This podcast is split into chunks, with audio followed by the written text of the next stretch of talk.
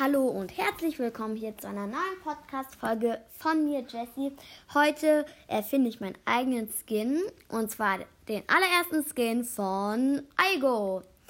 Also, der Skin heißt Lollipop Aigo und ja, ein Lollipop ist ja ein Lollipop. Ja, der hat so einen Stiel und dann noch so einen runden Kopf, sagen wir es so. Und das ist ja die eigentliche Süßigkeit, dieser Kopf.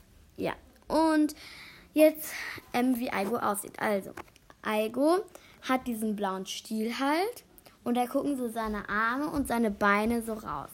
Also, und dann hat der am Kopf so halt den Kopf vom Lollipop in blau, rosa und gelb. Und da kann man, und dann hat der halt nur noch so einen Schlitz für sein Gesicht so. Ja. Und jetzt die Brawler-Beschreibung.